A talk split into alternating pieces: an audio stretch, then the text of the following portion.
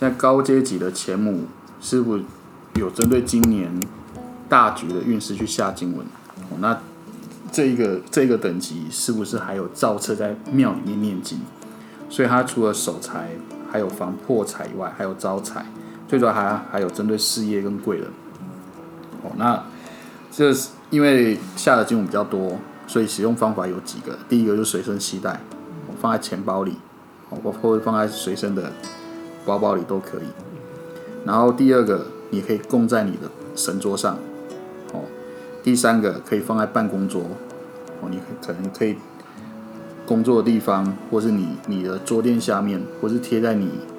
你的工工作的墙壁啊，或者什么都可以。再就生意场所的财位，哦，那有些你可以放在收银机里，哦，如果你不知道你的财位在哪，你也可以拍照片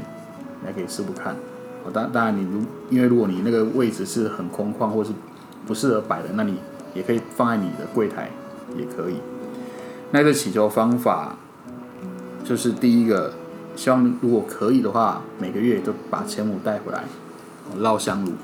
这个这个就是除了净化以外。它也可以加强祈求的效力。哦，那祈求的那个愿望，希望是以一个月到三个月最好。哦，不要祈求太长的。哦，因为你如果祈求太长的，可能比较没那么快看到效果。那因为这个有师傅有念经，所以你可以祈求一一个一个时期的一个目标。例如说，诶，可能半年内或是多久可以要达到某一个东西，这个也可以，这个可以祈求。哦，因为这个有些事情需要一点时间去酝酿，所以你可能可以祈求额外祈求三个月到六个月的。哦，因为有些，例如说有些可能是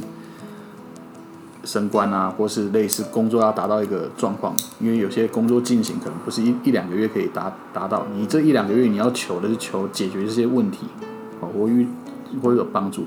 那长一段时间是，哎，这个这个你祈求性可以达到你要的效果。我祈求方法一样，就是把把钱母放在掌心，哦，然后祈求，然后因为这个是每个月师傅都会在庙里面加持，所以如果你要效果好一点，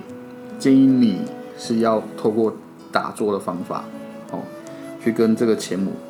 师傅加持能量做连接，每天睡前五分钟至十分钟，